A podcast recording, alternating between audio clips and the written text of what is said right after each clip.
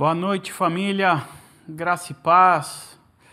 Mais um domingo, mais um culto, mais um, um momento, mais uma ocasião que é um privilégio para todos nós privilégio porque nós podemos nos reunir como igreja, como corpo de Cristo, é, em volta daquele que é o nosso grande mestre, o nosso, nosso motivo de estarmos aqui.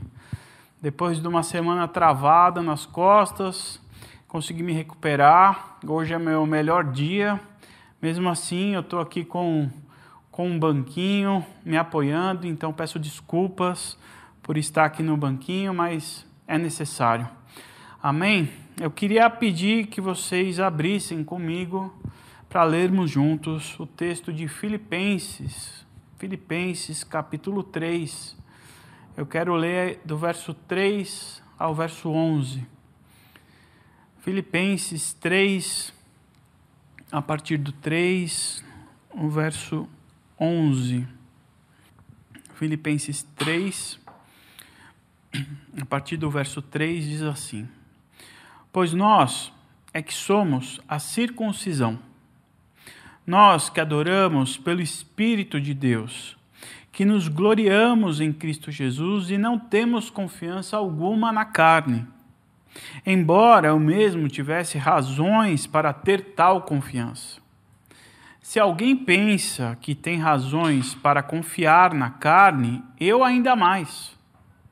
Circuncidado no oitavo dia de vida, pertencente ao povo de Israel, à tribo de Benjamim, verdadeiro hebreu, quanto à lei, fariseu, quanto ao zelo, perseguidor da igreja, quanto à justiça que há na lei, irrepreensível. Mas o que para mim era lucro, passei a considerar perda por causa de Cristo. Mais do que isso, considero tudo como perda comparado à suprema grandeza do conhecimento do Cristo Jesus, meu Senhor por cuja causa perdi todas as coisas. Eu as considero como esterco para poder ganhar a Cristo e ser encontrado nele, não tendo a minha própria justiça que procede da lei, mas que vem mediante a fé em Cristo, a justiça que procede de Deus e se baseia na fé.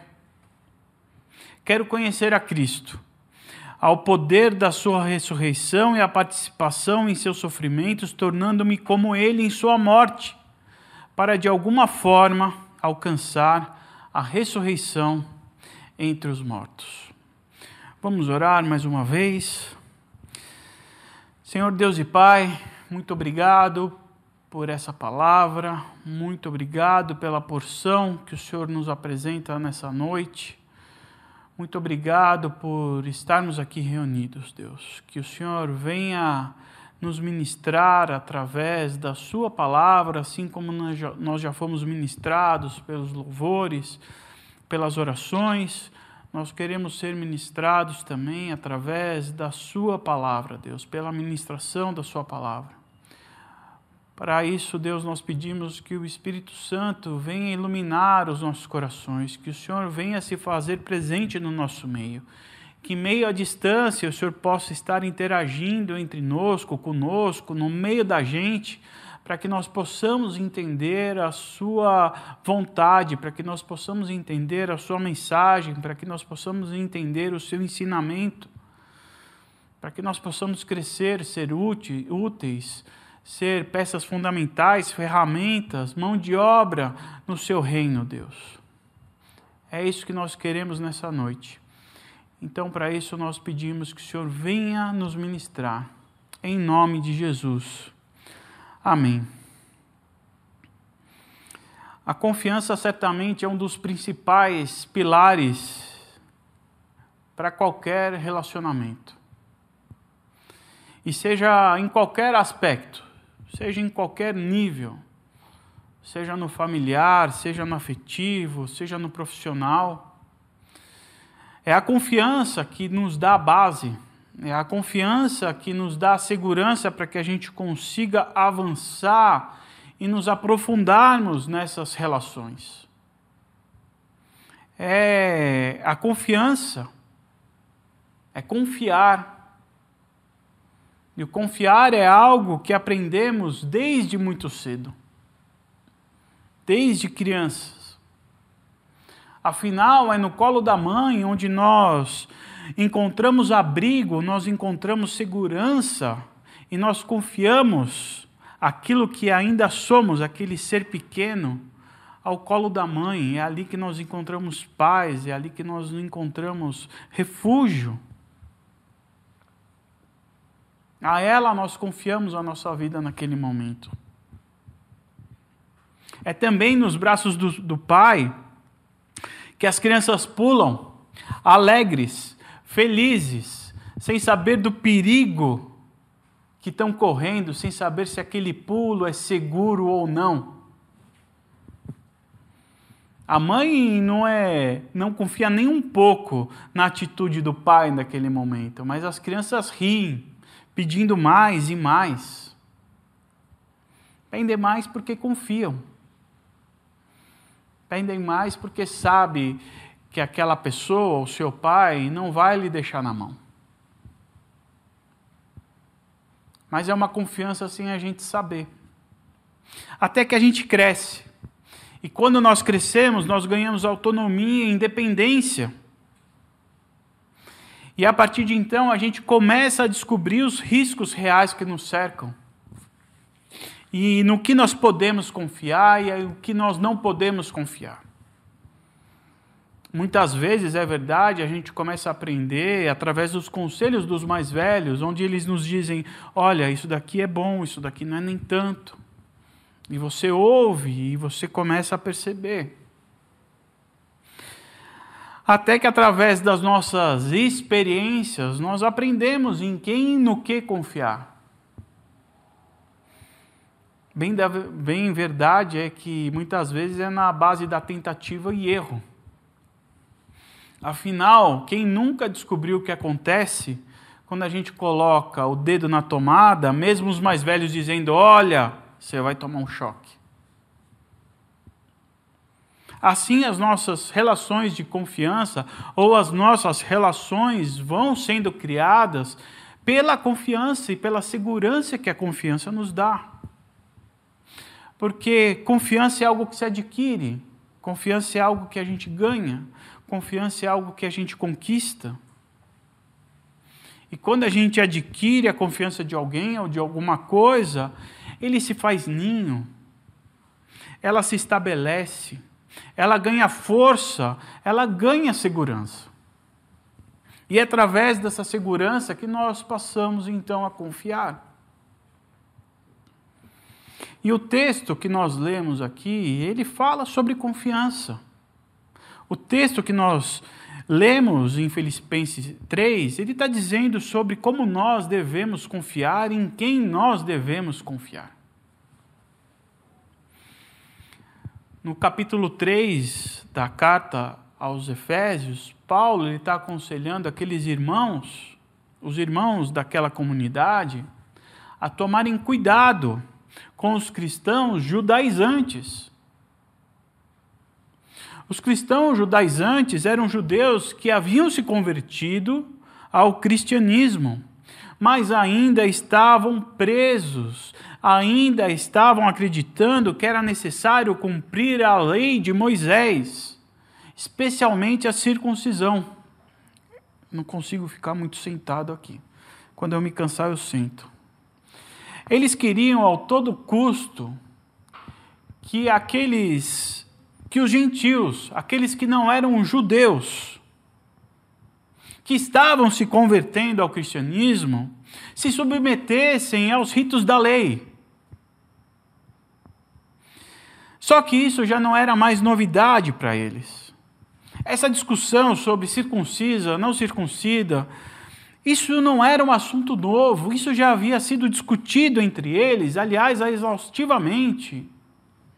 Circuncisão, a circuncisão dos gentios, foi especialmente discutido no Concílio de Jerusalém, em Atos 15. Depois você confere na sua Bíblia. Os líderes da igreja primitiva reuniu o pessoal, reuniu lá o, o, o, povo e decidiram sobre essa questão se era para circuncidar ou não. Eles decidiram que não era mais necessário. Enviaram uma carta para todos os irmãos, inclusive para esses em Filipe, Filipe, dizendo: olha, não é necessário mais se cumprir essa lei, ou a, a lei toda de Moisés. Mas esses cristãos judaizantes não se deram por, por vencidos e estavam insistindo com os irmãos em Filipos de que os gentios deveriam sim ser circuncidados. E Paulo inicia esse capítulo dizendo para tomar cuidado com essas pessoas dizendo: olha, esses cristãos aí que estão dizendo essas coisas para vocês, estão falando as boas novas de forma distorcidas. Assim, Paulo está pedindo para que a comunidade não acreditasse no que eles estavam dizendo, porque eles não haviam entendido o verdadeiro cristianismo. E a circuncisão, ela não é algo físico a circuncisão é algo espiritual. A circuncisão é algo espiritual em Jesus. Não é um sinal humano. Não é uma obra humana. Aliás, seja lá o que você vier a fazer, seja a circuncisão, seja o batismo, seja o dízimo ou qualquer outra coisa, nada vai ser capaz de te salvar. Nada.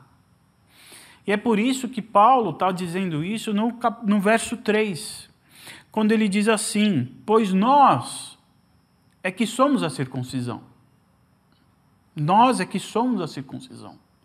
Nós que adoramos pelo Espírito de Deus, que nos gloriamos em Cristo Jesus e não temos confiança alguma na carne.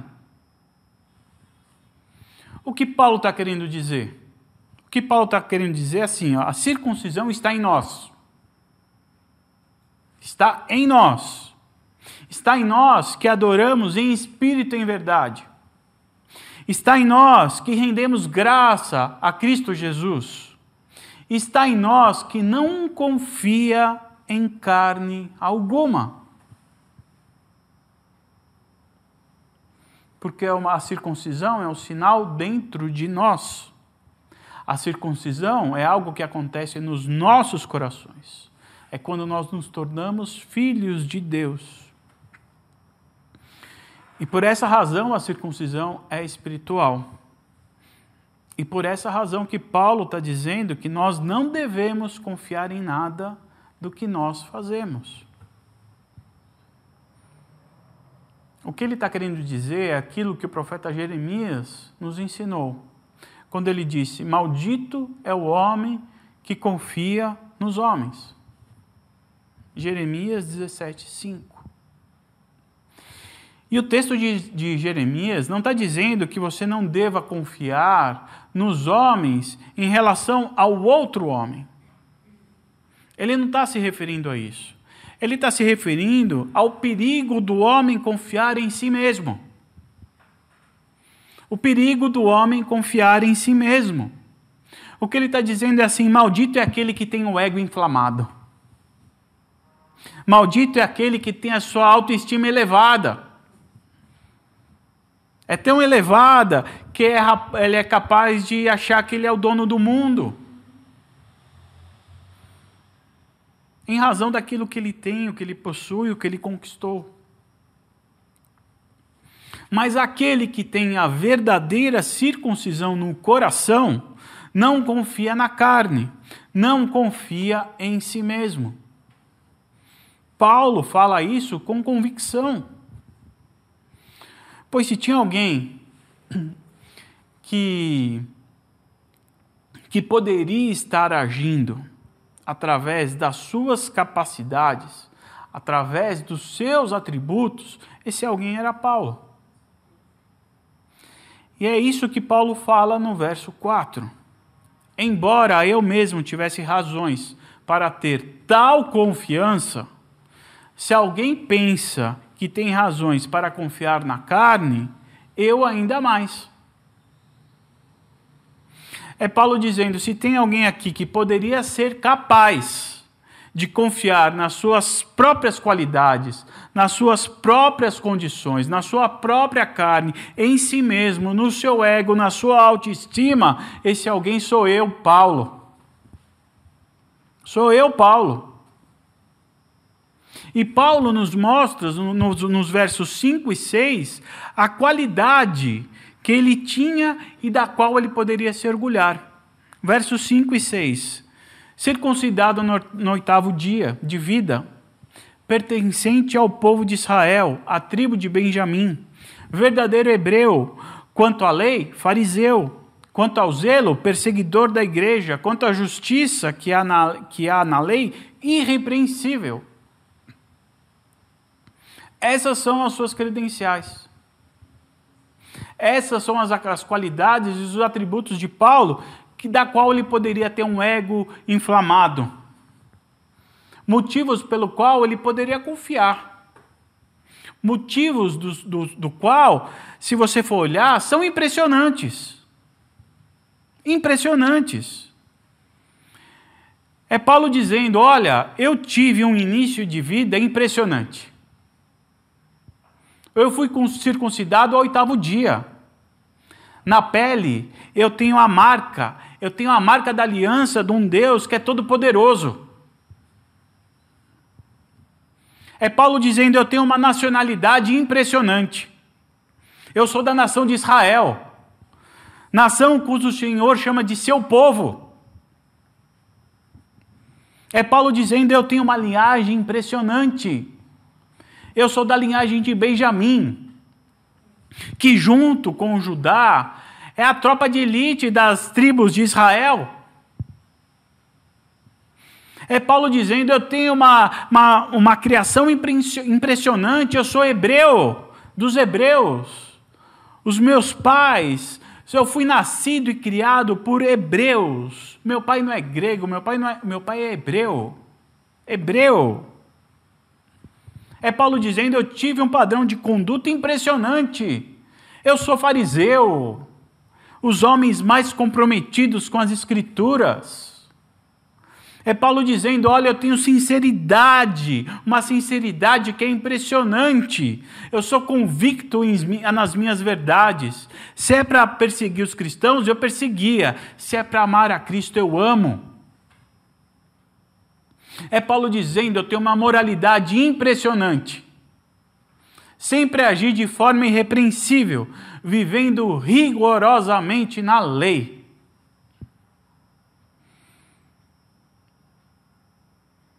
Hoje em dia, a gente poderia encontrar Paulo, antes de conhecer Cristo, fazendo a célebre, pergunta que a gente escuta aí, muitos fazendo a gente poderia muito bem, Paulo dizer: Você sabe com quem você está falando?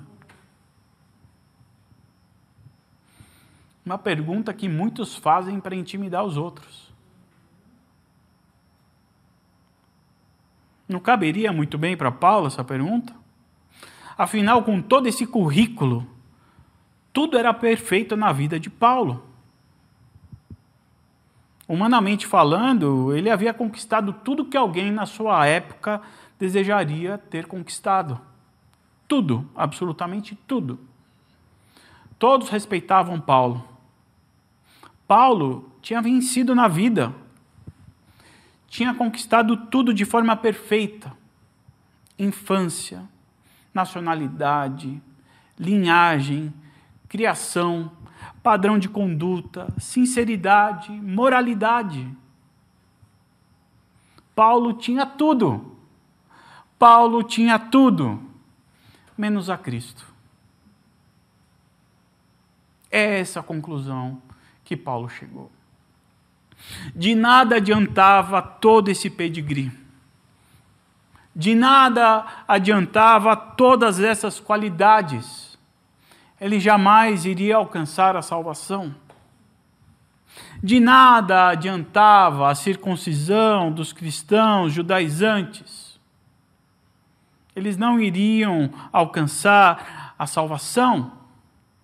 De nada adianta todas as nossas prerrogativas, todas as nossas capacidades, todos os nossos diplomas, todas as nossas qualidades, todos os nossos feitos. De nada adianta sem Cristo Jesus. Nada adianta. Há uma história que contam. Uma senhora discutia com seu pastor a questão sobre como a fé e as obras podiam alcançar a salvação ou o céu. E ela dizia para o seu pastor: Olha, eu creio que para alcançar o céu, a salvação, é como remar num barco. Em uma das mãos, num dos remos, representa a fé. Na outra representa as obras. Em um dos remos a fé, no outro remo as obras. Quando nós usamos os dois juntos, nós conseguimos chegar. Nós alcançamos a salvação. Nós chegamos ao céu. Mas quando nós usamos apenas um, nós não saímos do lugar. Ficamos rodando em círculo. E o pastor disse: Olha, a sua ilustração é muito boa. Eu gostei dela. Pena que tem um problema. Ninguém vai para o céu a barco a remo.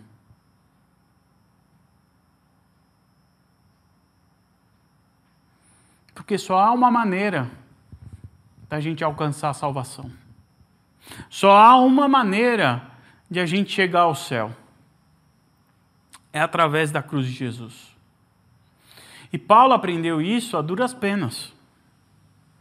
Paulo, que até então era Saulo, ele estava indo para Damasco com uma das mãos segurando uma carta que o sacerdote tinha dado a ele para prender os cristãos daquela cidade, para prendê-los. Porque Saulo era um perseguidor de cristãos naquele momento. E Saulo no meio do caminho, foi surpreendido por Jesus. E foi ali, naquele momento, que ele percebeu que tudo que ele tinha, tudo que ele havia se tornado, não tinha e não fazia mais a menor importância diante de Jesus de Nazaré. Os seus olhos abriram, ele não via nada. Seus olhos abriram, ele não podia ver mais nada. Todos os seus pedigrees ele não conseguia enxergar. Nada mais do que ele tinha conquistado se sustentava diante de Cristo Jesus. O que ele percebeu, no fundo, no fundo, no fundo, com todo o conhecimento que ele tinha, com todo o pedigree que ele tinha, que ele estava rodando em círculos num barco a remo. atrás da sua salvação. Por isso ele considerou, passou a considerar todas as suas qualidades, as suas prerrogativas como perdas. Todos os seus atributos, todas as suas qualidades como esterco. Não que todos esses atributos, essas qualidades, eles são ruins em si mesmo mas eles se tornam como perda a partir do momento em que Paulo passou a confiar nessas coisas de forma arrogante, de forma egoísta. Todo e qualquer atributo, condição, posição comparado a Cristo é uma perda. É o que diz os versos 7 e 8. Mas o que para mim era lucro, passei a considerar perda por causa de Cristo. Mais do que isso, considero tudo como perda, comparado com a suprema e a grandeza do conhecimento de Cristo Jesus, meu Senhor. Por cuja causa perdi todas as coisas, eu as considero como esterco para poder ganhar a Cristo, a Cristo. Paulo, ele conseguiu perceber, além dessa discrepância entre as suas qualidades e Jesus, uma outra coisa. Paulo ele conseguiu perceber que no seu coração havia algo que o sabotava o tempo todo. Ele conseguiu perceber que por mais que ele quisesse fazer o bem, por mais que ele tivesse a boa intenção no seu coração, o seu coração sempre iria inclinar para algo daquilo da qual ele não queria fazer. Paulo ele começa a perceber que o seu coração estava totalmente inclinado para fazer exatamente ao contrário daquilo que ele queria fazer. E a gente observa isso usando um outro texto, Romanos 7, que diz assim, 7,18: Sei que nada de bom habita em mim, isto é, em minha carne, porque tenho desejo de fazer o que é bom, mas não consigo realizá-lo Pois o que faço não é o bem que desejo, mas o mal que não quero fazer, esse eu continuo fazendo. Ele sabia que, apesar de todos os bons atributos, de toda boa vontade em querer fazer o bem, havia uma realidade interna que acabava com toda a boa vontade dele. E não é só com Paulo, isso é comigo. Isso é com você. Essa é uma realidade que mostrava para Paulo e mostra para mim e para você quem de fato nós realmente somos e o quão e o quanto de, e, e, e de fato o quanto pecador nós somos e quanto pecador Paulo era. E diante dessa consciência de que, apesar do seu currículo invejável, ele sabia que ele tinha que dar um passo além, ele tinha que ir mais profundo, ele tinha que ir ao encontro de alguma coisa. E esse passo era sair da religiosidade. Era sair da religiosidade e entrar num relacionamento com aquele que o surpreendeu a caminho de Damasco. Paulo cego, ele se viu nessa encruzilhada. Aqui não dá mais. Eu preciso mais desse.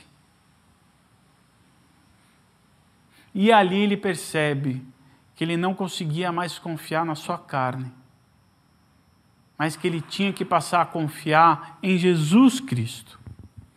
Ele é o único do qual nós podemos entregar os nossos corações. E isso significa sujeitarmos tudo a Ele. Paulo escreveu isso também em 2 Coríntios 10, 4. E assim, destruímos ideias falsas e também todo orgulho humano que não deixa que as pessoas conheçam a Deus. Olha ele falando sobre destruir todo orgulho, toda carne Diz assim: dominamos todo o pensamento humano e fazemos com que ele obedeça a Deus. É Paulo se sujeitando a Cristo. Mais à frente, no mesmo capítulo, 2 Coríntios 10, 17: se alguém vai gloriar-se, que se glorie no Senhor. Quando alguém se gloria de si mesmo, isso não tem valor, mas quando é o Senhor que o elogia, é bem diferente. Um dos grandes que um dos grandes problemas que nos impede de darmos esse passo ao encontro de Jesus, a essa entrega completa por Jesus, de confiarmos tudo a Ele, tem a ver com o que Paulo escreveu no versículo 9 de Filipenses 3 que nós lemos. Quando ele diz: Não tendo a minha justiça própria Esse é um problema. O que Paulo está dizendo é que quando você estiver no controle da situação, enquanto você estiver fazendo justiça própria, você nunca será encontrado nele.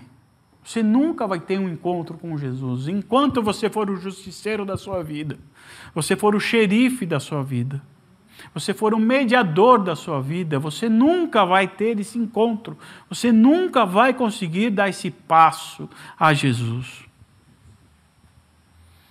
Paulo está dizendo que você só conseguirá ser um cristão verdadeiro, um cristão de verdade, quando você mudar por, por completo a maneira que você vê a si mesmo.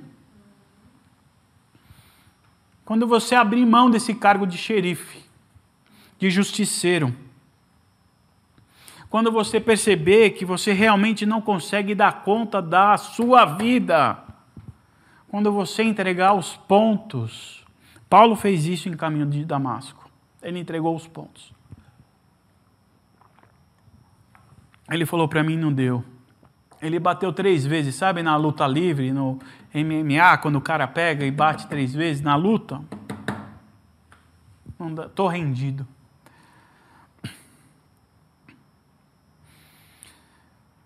Quer você por causa dos seus impulsos, quer você por causa dos seus desejos, não dá para você confiar em você mesmo. E é por esse motivo que a gente tem que entregar por completo o controle das nossas vidas a Jesus. Esse é o ponto. Não ter a sua justiça própria, não ter mais isso vinculado a você, é você perceber que tudo que você tem, todas as suas credenciais, não vão servir de mais nada porque você entregou o controle da sua vida a Jesus. E agora não tem mais a ver, agora as coisas não têm mais, mais a ver com você. Agora as coisas têm a ver com Jesus. E aí não vai mais importar a sua nacionalidade, a sua linhagem, a sua criação. Porque quem está no comando agora é outra pessoa é Jesus Cristo. Agora, aqui o que vale são as credenciais dele, não mais as suas. E o que importa para um verdadeiro cristão são as credenciais de Cristo. Credenciais ela, essas que ele nos apresentou diante a fé, mediante a fé. E quando a gente passa a usar essas credenciais de Cristo, por melhor que seja o seu currículo, comparado com Jesus, sempre vai ser um lixo sempre vai ser um esterco ou você acha que você consegue competir com ele? Quando a gente deixa Jesus tomar conta das nossas vidas, a gente não é uma relação mais de servo e escravo. Ah, ele está me dominando. Muito pelo contrário. Quando isso acontece, a gente passa a ganhar um amigo e é um amigo que a gente faz aí se entregar cada vez mais à amizade. Porque se entregar a Cristo é, significa muito mais do que simplesmente conhecê-lo, intelectual ou historicamente. Você não conhece o seu pai sabendo onde ele mora, qual é o nome, qual o número do telefone dele, o nome do CPF dele. Você conhece seu pai porque você tem um relacionamento com ele. Íntimo, pessoal, profundo. Conhecer a Cristo também é dessa forma. Uma experiência íntima, uma experiência pessoal.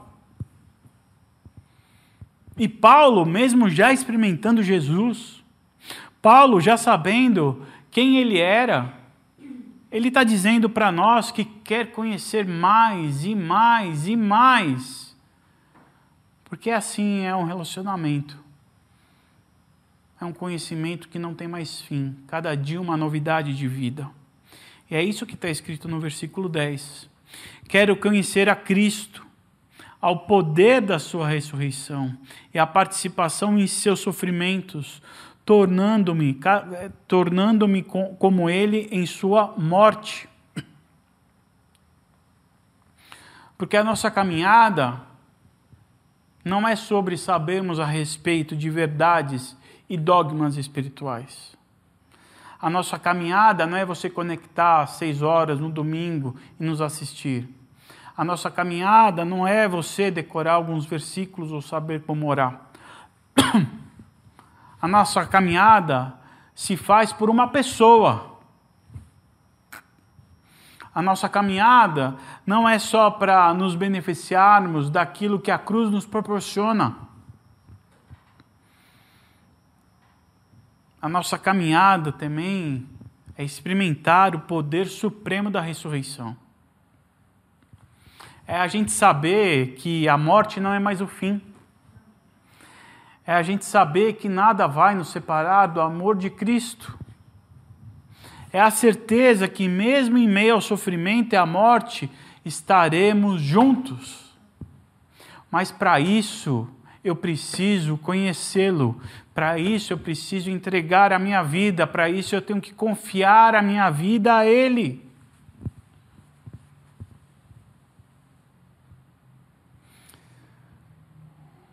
O choque que nós tomamos na enfiando o dedo na tomada quando criança, faz com que a gente tome todo o cuidado necessário para a gente nunca mais passar por essa experiência.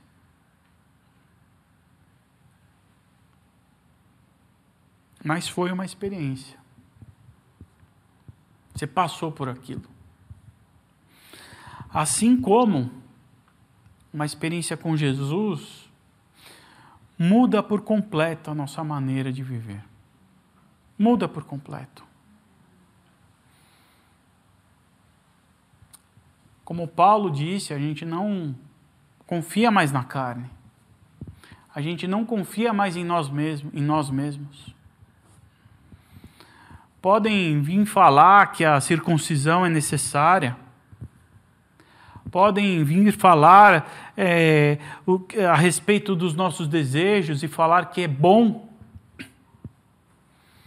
quando nós temos uma verdadeira experiência com Cristo, que a gente o conhece, a gente passa a confiar somente nele. Pode vir falar o que quiser. Quando nós conhecemos, nós abrimos mão do controle. Quando nós temos um relacionamento íntimo, nós nos entregamos nós nos, nos esvaziamos. A gente deixa de lado as nossas credenciais, os nossos títulos, os nossos diplomas, os nossos diplomas, as nossas posses, as nossas conquistas. E nós passamos a nos submeter ao senhorio de Cristo Jesus. Afinal, foi isso que Paulo fez por Cristo. E foi isso que Cristo fez por nós. Se você voltar uma página na sua Bíblia, no Filipenses 2, a poesia diz assim: Seja a atitude de vocês a mesma de Cristo Jesus, que, embora sendo Deus, não considerou que o ser igual a Deus era algo a que devia apegar-se mas esvaziou-se a si mesmo, vindo a ser servo, tornando-se semelhante aos homens, e sendo encontrado em forma humana, humilhou-se a si mesmo e foi obediente até a morte e morte de cruz. O meu desejo nessa noite é que vocês não se esqueçam disso que Jesus fez por nós, disso que nós acabamos de ler. Que eu e você não nos esqueçamos disso. O meu desejo é que vocês lembre-se, lembre-se, lembre-se, lembre-se. Lembre-se do que Jesus fez por nós. Lembre-se de quem verdadeiramente nós podemos e devemos confiar as nossas vidas. Lembre-se do pão que nunca faltou em meia seca. Lembre-se de quem nos deu o próprio sangue como um selo. Lembre-se, para que você nunca mais esqueça Lembre-se de que Ele é, porque só assim você vai conseguir se jogar no colo do Deus Pai, de Jesus Cristo, de olhos fechados, confiando de todo o seu coração de que vai ser uma alegria, mas uma alegria sem fim. E essa alegria vai te sustentar até o dia que ele voltar. Eu quero que você preste atenção nessa letra que nós vamos cantar. É uma letra que vai estar tá pedindo para você se lembrar. Se lembrar dele. Se lembrar do seu sacrifício. Ouça a letra dessa música. E depois a Letícia vai orar por nós.